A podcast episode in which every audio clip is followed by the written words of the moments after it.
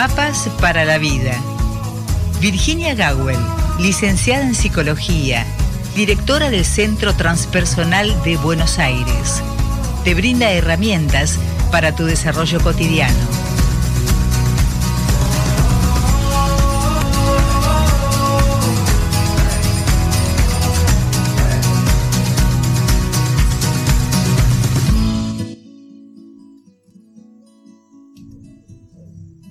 Y como bien reza la presentación, Virginia Gawel nos brinda herramientas para nuestra vida cotidiana. Virginia Gawel, buen día. Buen día, Rosita, una vez más.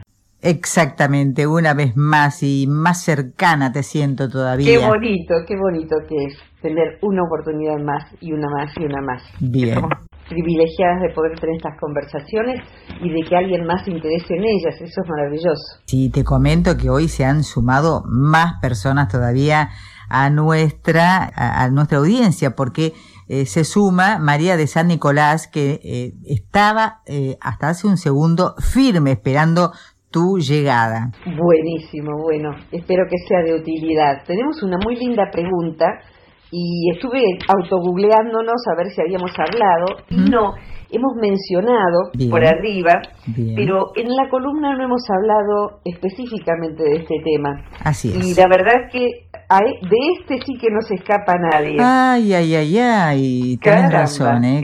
por allí? Sí, por supuesto.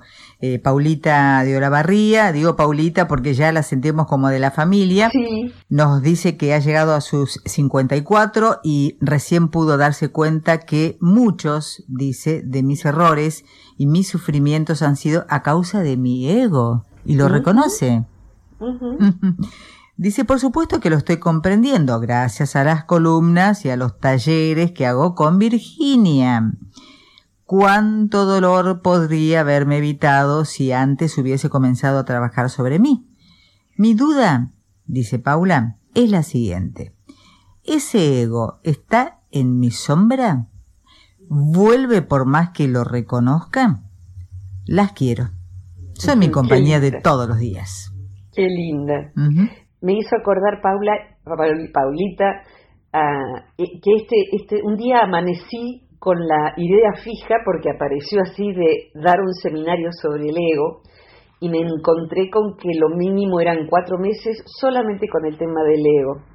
Y mis clases presenciales, cuando eran presenciales, ahora son online, duraban cuatro horas. Así que imagínense la cantidad de horas que requerimos y no hemos terminado para poder abordar este tema. Pero como de todo, uno puede hacer una, un resumen. Y es un tema tan importante, Rosita, que la persona que no conoce su ego, la persona que es devorada por su ego, que vive desde su ego, podría decirse que encarna, y si la encarnación, el, el volverse un humano, el llegar a ser un humano a esta tierra, este precioso planeta, es un privilegio, como dicen las tradiciones de sabiduría, cuando esa vida eh, se, dispensa al ego, a, a, lo que el ego exige, reclama, cómo se posiciona, si uno se posiciona en la vida, en síntesis, desde su ego, es una vida perdida. Es una vida perdida. Hay vidas que uno va viendo en qué momento, si uno es más grande que el otro, en qué momento empieza a desviarse el tierno niño, la joven adolescente que, que, todavía tenía su esencia flor de piel y que el ego le aparece y el ego se va llevando de los pelos a la persona y termina siendo una persona, si llega mayor, eh, cada vez más detestable, cada vez más, eh, más terrible para, para su entorno y para sí misma, una vida perdida. Así que hace muy bien, Paulita, en tener los resguardos acerca del ego. Eh, y me gustaría, si te parece, pasar a definirlo para ver de qué cuernos estamos hablando, ¿te parece? Totalmente, Virginia. La verdad que cuando dijiste detestable, me sentí como un garrotazo en la nuca. Ay, sí. Y el punto es que el promedio de personas que escucha seguramente estas columnas está en un proceso de autoconocimiento, de autoindagación. Entonces es posible que, como le pasa a Paula, lo ve asomar al tipo, ve asomar al ego por allí y no sabe a lo mejor muy bien qué hacer. Y, a ver, me gustaría definir el ego, y no me quiero olvidar, te pido que me hagas acordar si me olvido, acerca de una expresión mal traducida de tradiciones de Oriente que hablan de aniquilar al ego. Esa no me la quiero olvidar porque me apareció ahora y me parece fundamental. Aniquilar al ego. ¿Qué es aniquilar el ego? ¿Y de qué se trata ese error de traducción fatal? En principio, necesito decir que para quienes leen mucha psicología y también hay muchos psicólogos, psiquiatras eh, y otras personas de este área, educadores, que siguen nuestras columnas y dejan sus comentarios en YouTube o donde sea, depende del autor. Desde donde partamos, la palabra ego va a significar cosas diferentes, curiosamente. En algunos casos significa meramente yo. En otros casos, inclusive se habla de un ego superior, lo cual es un hierro en relación a su etimología. Entonces, lo que yo puedo describir desde la psicología transpersonal, que es la que toma en cuenta las tradiciones espirituales y el proceso espiritual de cada persona, inclusive si es atea, no importa, el proceso de evolucionar para ser un ser humano más pleno y más íntegro sería eso. Eh, esto que voy a describir es como a mí más me ha servido y así como he aprendido ideas erróneas que me han llevado a la confusión, esta no, esta, esta manera de entender al ego me ha ido ayudando a observar su comportamiento en mí, a prevenir a otros acerca de cómo su ego le está comiendo la vida y también a otras personas que su vida les está siendo comida por el ego del otro. Eh, por ejemplo, personas que están bajo el, la égida, el magnetismo maléfico del psicópata, eh, del psicópata de todos los días, del psicópata que está integrado en nuestra sociedad. Esa persona está eh, succionada por el ego de un narcisista, de una persona que no le importa nada de nadie y que no sabe lo que es el amor. Pero bueno, vamos primero entonces a qué es el ego desde esta definición, desde esta mirada. Creo que les va a servir. Viste que yo voy a parar siempre a las etimologías. Esta etimología la aprendí cuando aprendí a los 20 años sobre esta mirada del ego, acerca del ego. Ego viene de egoi en griego, que significa escudo. Era eh, en la mitología un escudo que se había hecho para proteger a Zeus cuando había nacido, el dios griego, y pobrecito se había hecho con la piel de una cabra, que se llamaba, se llamaba Maltea, la pobre cabra. Matan a la cabra, hacen con su cuero, era una cabra mágica, con su cuero un escudo indestructible que protegía al pequeño bebé para que nadie viniera, a aniquilarlo.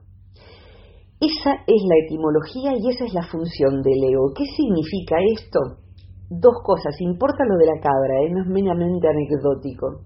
Primero, es un escudo significa que cuando nacemos a la vida humana, somos esos cachorritos inermes.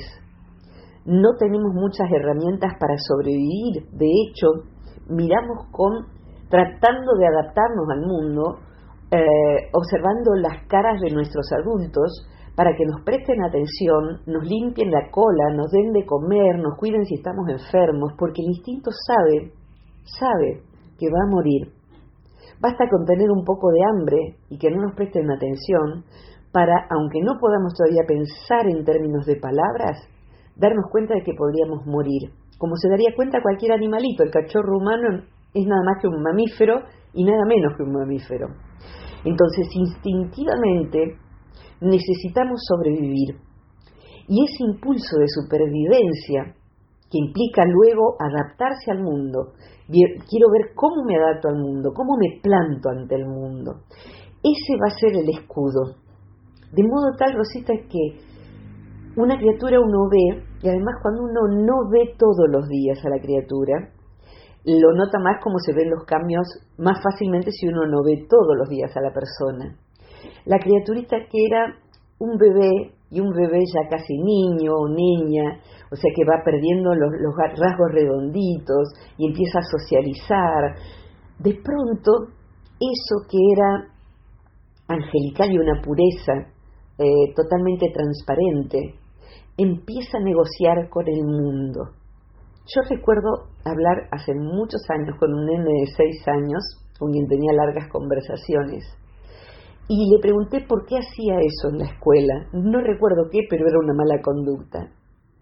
Y decía, porque no quiero perder mi prestigio dentro, delante de mis compañeros. Mi prestigio, ¿eh? Esa palabra, yo me quedé absolutamente anonadada. Ya me acordé de la, de la, de la, del tema. Y trataba de ser gracioso, y tratando de ser gracioso, trataba de ser agudamente gracioso, y con eso era revoltoso y producía problemas en el aula y por ende llamadas a los padres, etcétera, etcétera. No quería perder el prestigio que tenía de ser un pibe divertido, un nene divertido. Así funciona el ego. La esencia queda, que sería Zeus, el dios en mí, queda relegada detrás de ese escudo para ver qué me conviene ser. Necesito ocupar un lugar entre los demás. Y acá viene una zona de alerta. Cuidado, porque el ego, para sobrevivir, puede ser, sí, aquel que cree que sabe todo y que pone límites y que es prepotente, y sí, eso es un modo de ser egoico. Pero cuidado, no es el único modo, porque la pobrecita que no sabe y que le tienen que ayudar porque no sabe hacer trámites, me, acompañarías, vos, vos, me lo podés hacer por mí, pues la verdad yo no puedo, nunca entendí estas cosas y me da mucho pánico, me da. Esa persona puede manejar a toda una familia o sea que está todo el mundo detrás de la hermana, que luego es la madre, que luego es la abuela, y que maneja a todos la pobrecita, por decir una pobrecita, un pobrecito. Claro. O sea que ese hacerse el que no se puede es su modo de sobrevivir, su modo de conseguir que su inutilidad le provea que otros le resuelvan los problemas, por ejemplo, y lo logra. Es más, se le va a alguien porque se hartó y de algún modo consigue eh, que venga otro, que venga otro, es su manera de sobrevivir. Es una manera triste porque de ahí no evoluciona la persona. Todas son tristes. Ser siempre dominante es muy triste. No poder mostrar la propia vulnerabilidad. Entonces el ego sería ese escudo. ¿Hasta dónde ese escudo es saludable? Porque es inevitable. Necesitamos saber que es un escudo que inevitablemente se genera para poder ser seres humanos. Humanos, recordemos que viene de humus y significa estar en esta tierra. Para estar en esta tierra tengo que tener estrategias de adaptación. Esas están dispositadas, manifestadas a través del ego. ¿Hasta cuándo? Me gusta que Paulita diga su edad. En general, lo, que, lo mejor que puede pasar a una persona es que vaya desarrollando un ego sano, Rosita, porque puede haber un ego sano, que cumpla sus funciones hasta más o menos la mitad de la vida, que va entre los 40 y los 50 y pico, pero también hoy en día hay gente que está en la crisis de la mitad de la vida y tiene 60, 70 y a veces más, porque la guardó en el freezer, porque no se le podía ocurrir tener una crisis de mitad de la vida más, más jovencita porque no correspondía. Sobre todo mujeres que tienen su crisis de mitad de la vida, eso sí tenemos muchas columnas, les aviso a nuestros escuchantes, si ponen mitad de la vida y mi, nombre, eh, porque suele estar con mi nombre, eh, van a encontrar varias columnas.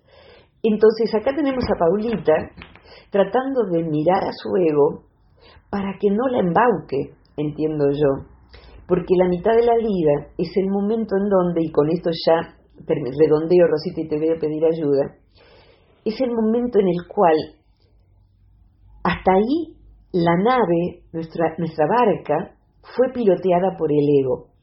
El ego fue viendo oportunidades, el ego fue viendo lo que le convenía, y por supuesto que se equivoca uno fatalmente a través del ego, eh, porque el ego casi nunca es buen consejero.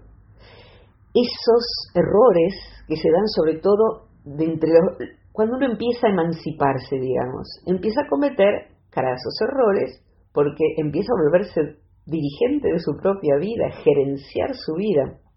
Y ahí es donde el ego quiere volverse fuerte, quiere tener razón, quiere ser exitoso, de alguna manera quiere imponerse, aunque sea siendo yo la peor de todas, como se decía por allí. Entonces, cuando la vida nos pone frente a nuestro fracaso, cuando la vida nos dice con estas estrategias estás perdiendo a la gente más valiosa, con este modo de ser, ¿a dónde llegaste? El fracaso, eh, la impotencia, el no llegar a ser lo que el ego quería, eh, puede ser la gran oportunidad de que en la segunda mitad de la vida la esencia, la porción del todo en mí, tome el timón y lo ponga al ego en todo caso como ayudante para mantener limpia la proa, pero no es para poner el timón ni capitán ni nada. Su real lugar es que cumpla ciertas funciones pero no, no puede ser ni el capitán ni el timonel del barco. O sea que esto permitiría que la segunda mitad de la vida, en síntesis, no sea el ego la que la dirija. Si eso no sucede, cuando no sucede, me produce en lo personal, en lo mejor de mí, lástima la persona, es decir, qué lástima, qué vida desperdiciada. Y en lo más humanito de mí, profundo rechazo, a veces enojo, a veces asco a veces son figuras públicas, que uno ve que ahí no hay nadie, no hay nadie. Detrás del ego, el ego defiende la nada, la esencia ya recontra murió. Murió, lo único que falta morir es el cuerpo. Su esencia ya murió, ya no va a poder. Difícilmente pueda, si querés, atravesar tanto ego. Y por último, el poder es una vitamina para el ego y hay que ver cómo lo usa la persona. Por eso vemos tanto ego en la tele, en todos los rubros que la tele muestra. Vemos egos y uno dice, esta persona no tiene retorno. Dios mío, qué horror, qué asco, qué pena. Eso, más o menos esto. Eh, Rosita, ¿me ayudas? Bien.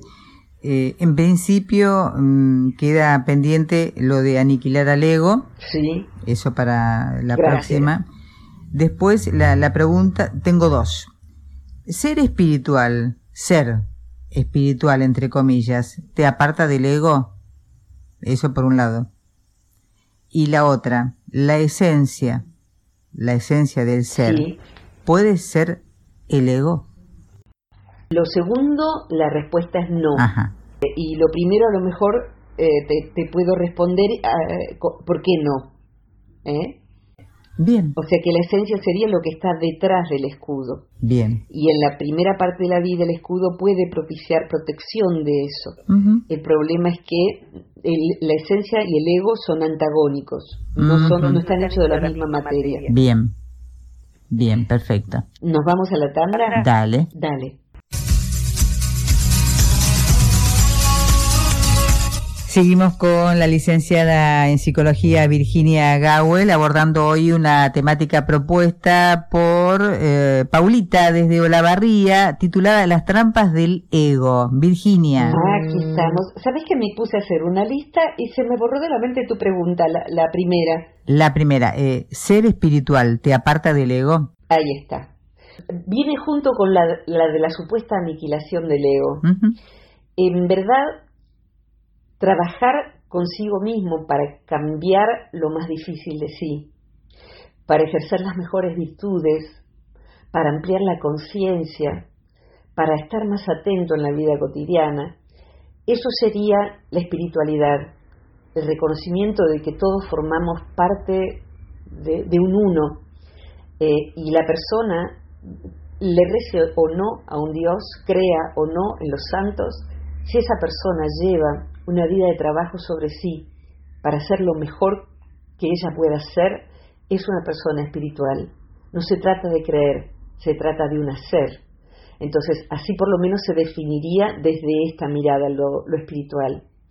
Cuando la persona va por un camino espiritual verdadero, o sea que no es una situación de pensamiento mágico, facilista, o sea, vos viste que hoy en día, bueno, un fin de semana uno ya hace contacto no solo con los propios guías espirituales, sino con los maestros espirituales ascendidos del otro y hasta el perro. Uno los canaliza, sana. Es una cosa tan rápida el camino espiritual hoy. Que bueno, la verdad que a mí me, asombra que haya personas que, que, y entiendan que eso sí es así y que desde ahí ya sí se puede inclusive poner un consultorio, qué sé yo. Me, me, sorprende, me sorprende, pero bueno, el pensamiento mágico eh, es propio del ego, es algo infantil dentro nuestro y nos hace creer que primero un camino puede ser rápido y que con saber la palabra mágica y los pases mágicos ya uno es espiritual y ya uno es maestro de X cosa. Cuando uno ve los maestros verdaderos, los que, no sé, pienso en los, lamas que han cruzado los Himalayas, se sonríen ante eso. Se sonríen como uno se sonríe cuando ve una nenita jugar a, ser cantante o actriz con, el, con un objeto de la cocina en la mano, con una cuchara como si fuera el micrófono. O sea, es como juegos de niños. El problema es que no somos niños y podemos confundir a otras personas. El ego y la espiritualidad son de alguna manera antagónicos. Sin embargo, no se trata de aniquilar el ego. La palabra aniquilación implicaría como en la guerra, se trata de aniquilar al enemigo, que no quede en pie nada, nadie, arrasemos con ello, porque ello es peligroso. Entonces, si hiciéramos o pretendíamos hacer eso con nuestro ego, lo que lograríamos es una lucha constante con nosotros mismos, un repudio de sí muy pronunciado, y eso no lleva a la paz interna. En verdad, en vez de aniquilación del ego, esos ruiditos son Tao que está dando la vuelta al perro acá arriba de la cama. Así que al se le pregunta, ¿qué es eso que respira? Es el señor Tao, que es un señor perro que pesa 50 kilos, y ahora se le ha ocurrido dar la vuelta arriba de la cama, que es donde sentada. ¿Qué, es la, ¿Qué no es entonces si no se trata de aniquilación? ¿Cuál sería la palabra correcta? en el proceso de desarrollarse como individuo aspirante al ejercicio de la espiritualidad, de una vida plena, de una vida que no sea egoísta, egocentrada, que no sea mm, narcisista, que no sea arrogante, que no sea todas esas cualidades del ego, posesiva, controladora, todas esas cualidades del ego. Lo que va a suceder es que la persona va a ir generando una disolución del ego. Se parece la palabra, pero no es. O sea, una cosa es aniquilar algo, que es, que es matar vida, y otra cosa es disolución. Imagínate que cuando uno es joven, jovencito, el ego fuese como venían antes y todavía en unos poquitos lugares, de, unos poquitos cafés de Buenos Aires, te dan los terrones de azúcar envuelto en, en papel, ¿te acuerdas? Sí, sí, sí, sí. Se, vendía el azúcar en terror. El pancito. ¿Cómo? El pancito de azúcar. El pancito de azúcar. Eh, eh, ahora casi no hay de eso, pero imaginemos o un pancito, un sobrecito de azúcar disuelto en un té. Obviamente que si el té, la taza tiene poca agua, eh, va a estar muy dulce. Entonces, la, el, ser, el ser, el modo de manifestarse de esa persona va a tener mucho ego. Es decir, va a manifestarse procurando resultados, procurando trepar, procurando lograr beneficios del otro, procurando seducir al otro. O sea, vamos a ver una persona en donde quien sabe ver, porque lo conoce, conoce el mecanismo, se va a encontrar con mucho ego, muy dulce, muy dulce. Dulce en un sentido no, no bonito. La persona que trabaja sobre sí tendría esa misma cantidad de azúcar, supongamos que fueran 2 gramos, calculo, disuelta en 5 litros de agua. Entonces, mm, para el que tiene buen paladar diría, sí, hay una, un poquito de dulzor, sería como un sommelier del agua, un poquito de dulzor tiene el agua. Pero hay tanto que no es agua, que no necesito aniquilar nada simplemente se va disolviendo en la persona completa. Y podríamos decir que alguien que ha trabajado mucho sobre sí ha disuelto eso en una piscina de, no sé, 5.000 litros de agua. Entonces uno la prueba y no hay nada, no, no, hay, no hay nada de dulzor. ¿Se fue el azúcar? ¿La aniquilamos? No, no, está ahí. Pero ya es como si no estuviera no manda, no manda, no se le hizo nada para matarla, se ha disuelto. Las personas entonces que van trabajando sobre sí en una escala más accesible para no imaginarnos que, bueno, nos iluminamos lo mínimo en el 2022, Rosita, lo posible es ver, ahí está mi ego sintiendo envidia, ahí está mi ego queriendo manipular, ahí está mi ego queriendo sacar ventaja, queriendo ser el más importante, el preferido de la profesora. Ahí está mi ego, escondiéndose para que nadie le pida nada. Ahí está mi ego queriendo ganar. Si no gano, no juego. Si no gano, no juego. Me molesta perder, por ejemplo, ¿no? Entonces, ahí, ahí está el ego. Y la persona que trabaja sobre sí, cuando ve cómo funciona su propio ego, porque hay patrones generales, Rosita, eh, en cada uno de nosotros se articula de un modo muy personal. Uno tiene que ver su propio ego estudiando el ego genérico. Entonces ahí veo mi ego, ahí veo mi ego que quiere dar lástima. Son estrategias de supervivencia. Ahí veo, ahí veo que se te está mostrando cansada, enferma, porque no, hace mucho que no venís. La verdad, sí, entiendo que te tengas que ir. Justo este fin de semana largo. La verdad que y uno ve, uno ve que está tratando de producir un efecto controlando al otro, con el tono de voz, con la postura, y la postura podría ser otra, podría ser seductora, por ejemplo, ¿no? O sea que, qué lástima, justo este fin de semana largo. Y todo eso es, vení que te manipulo, se llama. vení que te manipulo. Todo eso, si yo lo veo y veo que la verdad la seducción es una porquería. Los vínculos asentados desde la seducción son una porquería. Porque las pestañas postizas se caen, las, las uñas se raspan. Si un vínculo depende de eso, después no hay nada, no hay nada. O sea que donde el ego mm, patrocinó, la verdad es que queda el vacío, queda una cáscara, queda como si fueran vínculos embalsamados, en donde no hay vida. De modo tal que quien trabaja sobre sí va buscando que, si está ofendido por el ego, y no por la dignidad, que es otra cosa, sino que es el ego que quería ganar y perdió y entonces se ofende y se retira, airado, ¿no? Uno dice, a ver, nenito, se dice a sí mismo, o nenita, esto de ofenderse, la verdad, a esta altura ya no te va. Si te cayó algo mal, decilo, y si estás envidioso, hacerte cargo, y acércate a la persona y saludala con tu otra parte de sí. Y cuando uno va venciendo la pulseada con el ego, lo que va sucediendo es que el ego se pone a trapear la, la quilla en vez de querer agarrar el timón. O sea que se da cuenta de que no es el capitán. El capitán lo pone en su lugar. De manera que la vida cambia y cuando uno se quiere acordar, hace mucho que el ego no toma decisiones y el ego va quedando así, como chiquitito, como un pequeño yuyito en un jardín espléndido. Rosita, ¿más o menos responde la pregunta? Yo creo que sí, ¿eh? que responde la pregunta eh, ampliamente. Lo que ocurre es que, como vos decías, esto lleva llevaría muchísimo tiempo seguir hablando del ego precisamente. Y vos sabés que buscando otros pensamientos me encontré con algo que me causó mucha gracia que dice que un egoísta es aquel que se empeña en hablar de sí mismo cuando tú te estás muriendo de ganas de hablarle de ti. Claro, más o menos así, justo, cuando yo lo quiero interrumpir. Claro. ¿Sabes que hay una expresión que se usa muy poco y es muy interesante en los cursos de comunicación esencial?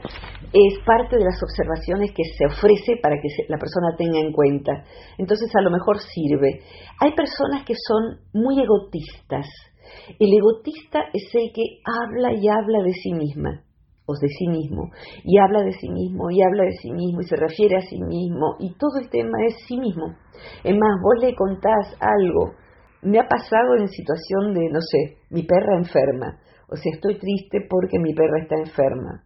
Ay, no sabés lo que me pasó con la mía, o sea que habla de sí, o sea, no me pregunta de qué está enferma, cuán grave está. Entonces, de pronto uno necesita, no por egotismo, por comunicación, tomar un ratito de la conversación para contar algo que a uno le está pasando. Pero el egotista no cede el micrófono y cree que todo el mundo está interesado en volver a escuchar sus anécdotas y hablar de sí, de sí, de sí y de sí.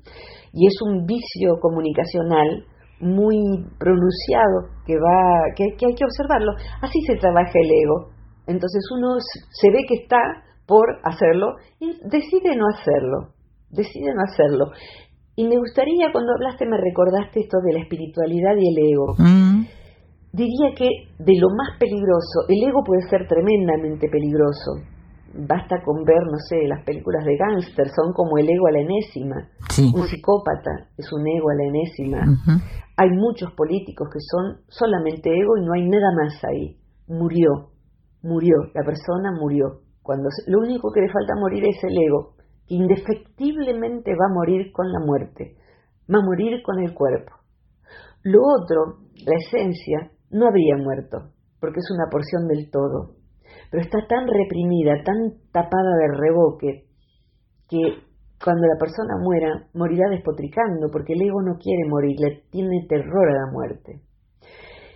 Y dentro de lo que, de lo que sería la espiritualidad, hay personas que tienen lo que se llama, si se quieren mal llamado, pero no importa, se les suele llamar el ego espiritual. El ego eh, yo le llamaría el ego espiritualoide.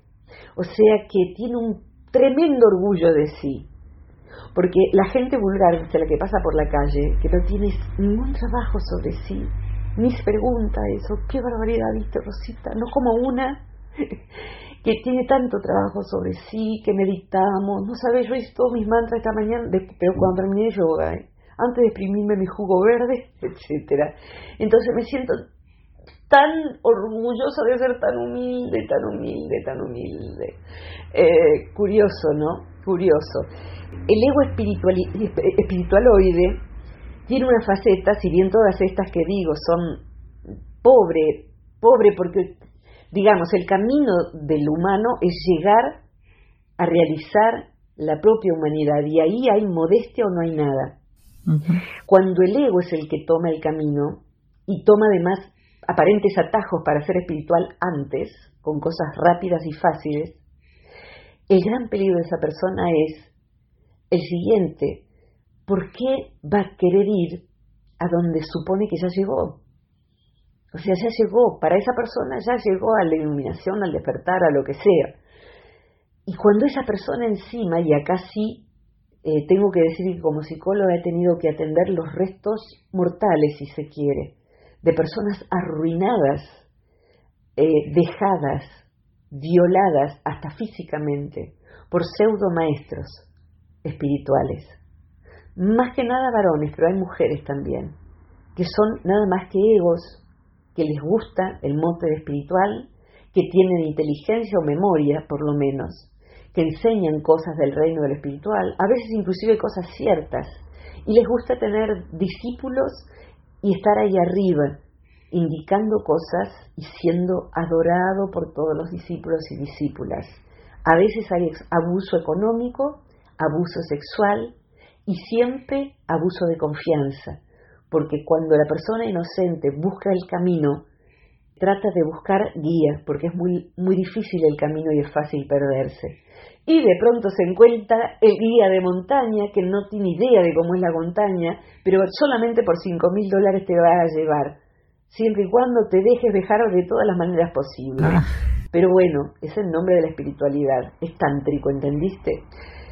Eh, verdaderamente la persona puede llegar destruida a buscar auxilio terapéutico, eh, porque además se siente muy estúpida porque le pasa siendo adulta, pero no se es estúpido.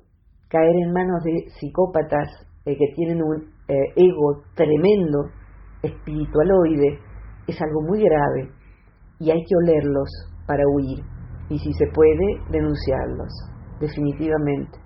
Levanto la mano, yo pasé por ahí, yo denuncié. Y, es difícil, es bien difícil todo eso. Hace falta un largo proceso. Pero queda para otra columna. Rosita. La verdad que con esto de, cuando te preguntaba respecto a eh, si el ser espiritual eh, te alejaba, ¿no es cierto?, o te apartaba del ego. ¿El ego es lo contrario de la modestia? En principio sí, de la verdadera modestia. Sí, sí, sí, sí. de la verdadera modestia sí. Hay un libro que habla del ego, lo que pasa es que solo se consigue usado, se llama mm. Judas, de Lanza del Basto. En ese libro Lanza del Basto, discípulo de Gandhi, utiliza la imagen de, del Judas y la historia de, Jesús, pero hace epicentro en Judas, es el protagonista del libro, donde habla del ego y la espiritualidad. Entonces Judas lo que hace es todo lo que el ego hace cuando se encuentra con un camino espiritual y no quiere ser realmente, eh, no sé, Mateo o cualquier otro de los discípulos, quiere ser Judas. Entonces se encuentra con que Judas quiere mostrarse el más modesto de todos. Entonces se va al desierto a pasar hambre 40 días.